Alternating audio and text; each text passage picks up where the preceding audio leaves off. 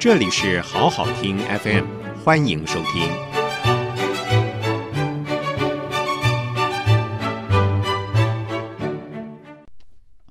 好好听 FM 的朋友，大家好，我是平秀玲。今日评评理，我们就要来谈最热门的政治话题哦，选举当中的论文门。今天呢，高雄市长补选的候选人李梅珍硕士论文呢被踢爆，居然有百分之九十六都是抄袭的。整本当中呢，除了谢词是自己写的之外哦，其他全部都是抄来的。其中四页呢，在前几天就被踢爆是抄童振源的一个演讲稿内容的整理。接下来呢，有人去比对他论文的其他部分哦，发现呢，整本论文居然是抄台北大学另外一位硕士生叫做雷正如的论文。里头的抄袭呢，连标点符号都一样，连数据表格都一样，连错字都一样。那显然就是复制贴上而完成的一本论文。非常特别的是，这本论文呢，完全依照正常的程序哦，也就是有一个指导教授，其他有两个口试委员，然后呢，经过了论文口试，送交到中山大学。走程序完整的拿到了硕士学位哦。大家会问说，这么一本百分之九十六除了谢词以外都是抄来的论文，那他的指导教授是在指导什么？这位指导教授呢，其实经历也蛮丰富的。他呢，在李梅珍念中山大学的时候呢，他就是大陆所的所长。然后呢，他的政商关系非常好，一直到现在啊，都还是外交部的咨询委员。这其中，他当然当过陆委会的咨询委员，他当过呃国发会的咨询委员。他在政府部门呢，显然是很有关系的。那这位指导教授呢，在指导了这么一位学生之后呢，现在可以说是声名大噪。不过，大家都想知道这位。林德昌教授到底是怎么指导李梅珍的？到目前为止呢，他仍神隐当中哦。台湾的选举呢，有人戏称哦，一定有几个元素哦，包括论文，包括农舍，还是一定要提共产党。另外还有候选人的财产、绿卡、婚外情，这些呢，恐怕都是选战过程当中会。不时就出现的意外变数哦，所以呢，任何政党在推荐候选人的时候，理论上对于身家都有经过一定程度的调查，所以大家就在问：那为什么江启臣会提名李梅珍呢？那现在到底该怎么办呢？这个。生米都已经煮成了一半，快要成为熟饭。八月十五就要投票了，所以江启臣现在最头痛的问题是这场选举要怎么浮选下去，怎么打下去哦？几个政治人物，包括侯友宜，本来大约八月份要去帮李梅珍站台，那他现在到底是去还是不去哦？那也有人说韩国瑜在最后阶段会出来帮李梅珍站台，那现在韩国瑜还会帮李梅珍站台吗？那最惨的恐怕就是江启臣哦，你挑了这样子的一个候选人，接下来要怎么浮选？显然呢，就算参选到底，硬着头皮选下去哦，最后的成绩应该也会非常难看哦。在这样的状态之下，江启臣的这个主席的位置还坐得下去吗？那一个抄袭的论文门事件哦，重挫了这场选举国民党可能有的任何一丝一毫的希望。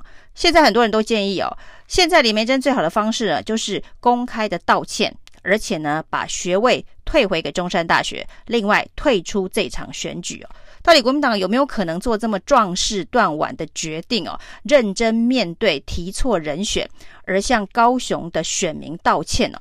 这恐怕也是他有没有机会再重生的一个关键因素哦。那再再来谈哦，政治人物的论文哦，当然不能只谈李梅珍哦。那我刚刚已经说了，选举当中呢，论文常常是选战攻防的一个非常关键的出招。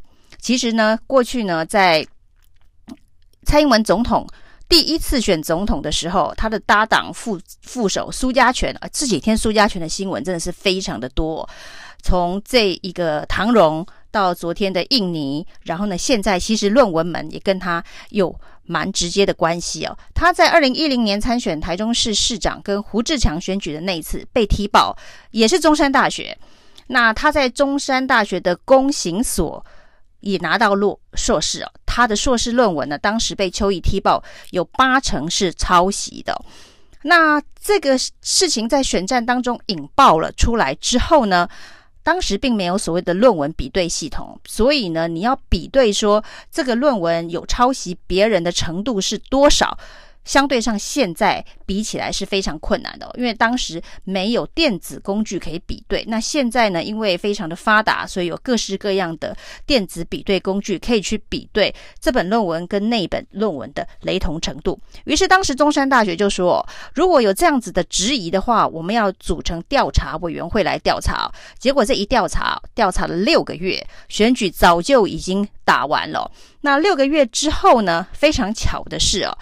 蔡英文再度挑选了在台中市长落败的苏家全担任他二零一二年选举的副手，所以呢，在二零一二那场总统大选中，苏家全的论文又再度的被拿出来讨论了，到底是不是有抄袭八成啊？那由于呢，苏家全也到法院去控告了邱毅。爆料他论文抄袭八成的事情哦，虽然六个月后呢，中山大学告诉教育部说，这个论文呢应该可以算通过，不算是抄袭。那中山大学同意这个论文是通过，帮这个论文背书了。但是呢，回来看哦，苏家全在北检控告邱毅的官司里头哦。邱毅却没有被起诉。那起诉不起诉书上面写着说，这个论文呢跟另外一本论文叫做多有雷同啊。那多有雷同的意思就是说有很多地方是一样的。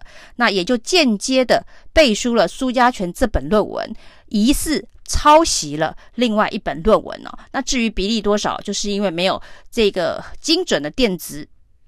呃，比对的软体哦，所以当时并没有办法做那么精准的比对，只是检察官不起诉邱毅的起诉不起诉书当中写的是多有雷同。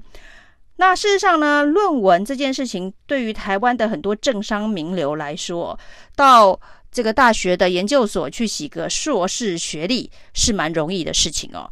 那过去最知名的当然就是省议员时代哦，把时空拉到很长以前。那省议员因为上班的地点是在台中的新中心新村哦，南投的中心新村哦，所以呢，大部分人都选择去东海大学是一个学历哦。所以我们知道呢，有东海硕士的，包括了陈明文，包括了游习坤哦，都是在省议员时期拿到东海的硕士学位哦。那高雄呢？大部分的政治人物都是到中山大学，大家好像都是就近哦，有这个地利之便哦。那除了我们之今天讲的李梅珍之外啊，其实中山大学最知名的呃校友其实是陈菊，刚刚。当选的监察院院长陈菊跟苏家全是同一个指导教授，在中山的公行所。